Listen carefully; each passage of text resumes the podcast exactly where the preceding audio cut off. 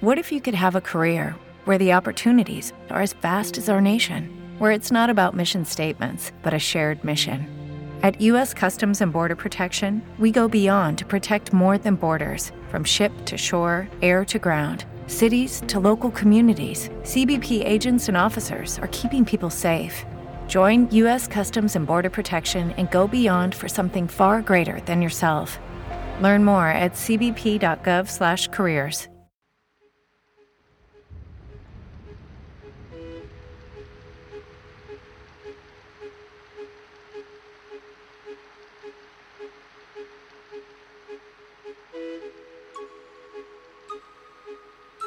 Bienvenidos a Cuentos de la Cuarentena, una producción artesanal de lapayolaradio.com.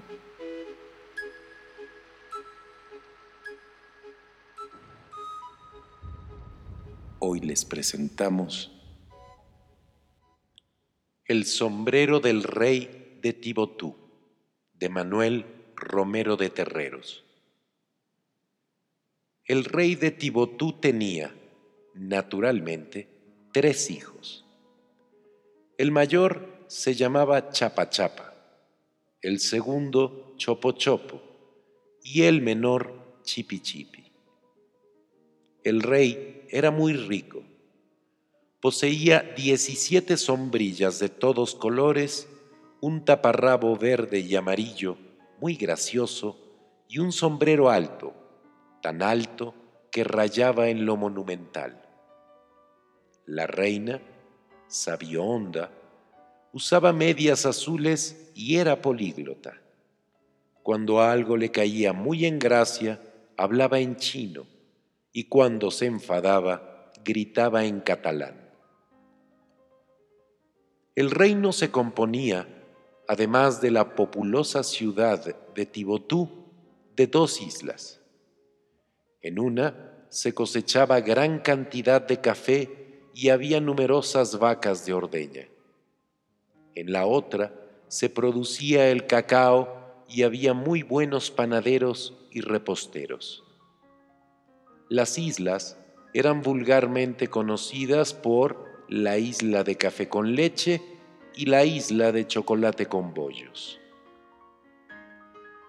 La familia real de Tibotú vivió feliz muchos años. Pero una noche el rey se comió en la cena todo un lechoncillo al horno y falleció a las pocas horas rodeado de su mujer e hijos. Transcurridos los nueve minutos nueve segundos, que según el ceremonial de aquella corte hay que esperar antes de abrir el testamento del monarca fallecido, se encontró que la última disposición del autócrata era que su populosa ciudad de Tibotú pasara a su amada esposa, y las islas del café con leche y del chocolate con bollos a sus dos hijos, Chapa Chapa y Chopo Chopo, respectivamente. En cuanto a Chipi Chipi, legábale su padre el sombrero de copa. Imagínese el júbilo de la cónyuge y de los hijos mayores y el enfado del Benjamín de la casa. ¿Para qué quería él un sombrero viejo, sucio y de forma tan poco artística? Invadió el ánimo del príncipe tal furia que echó al suelo la despreciada prenda y propinóle un fuerte puntapié. Pero al hacerlo, sintió un agudo dolor en el pie, como si hubiese chocado contra una piedra. Con mayor furia todavía, tomó el sombrero y empezó a despedazarlo con gran coraje, pero he aquí que encontró entre el forro y la copa algo duro una piedra, efectivamente, más grande que un huevo de gallina, aunque no tanto como uno de avestruz. Era roja como la sangre de un pichón y brillaba al sol de una manera sorprendente. Era nada menos que un rubí. no hay para qué referir la sensación que este hallazgo causó en todo el mundo. Baste decir que todas las testas coronadas y muchas que no lo eran se disputaban la posesión de tan magnífica joya. Los más interesados en obtenerla eran el presidente de la República Inglesa, el gran duque de Texcoco y Mr. Elihu P. Googles de Paradise, Texas.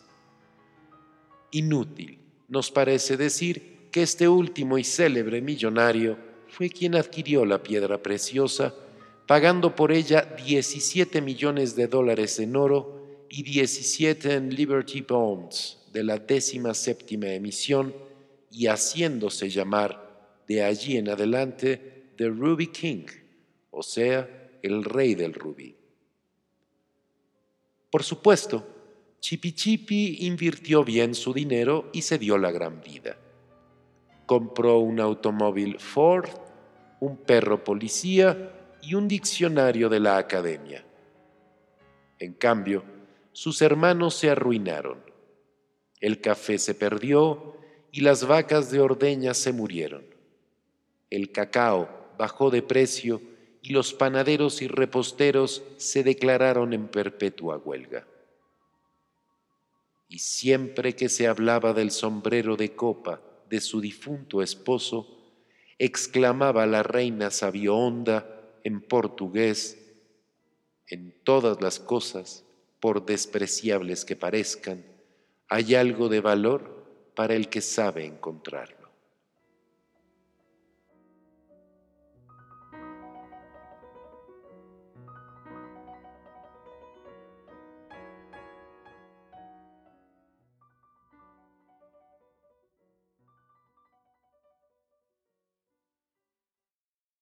As humans, we're naturally driven by the search for better. But when it comes to hiring, the best way to search for a candidate isn't to search at all. Don't search, match with Indeed. When I was looking to hire someone, it was so slow and overwhelming.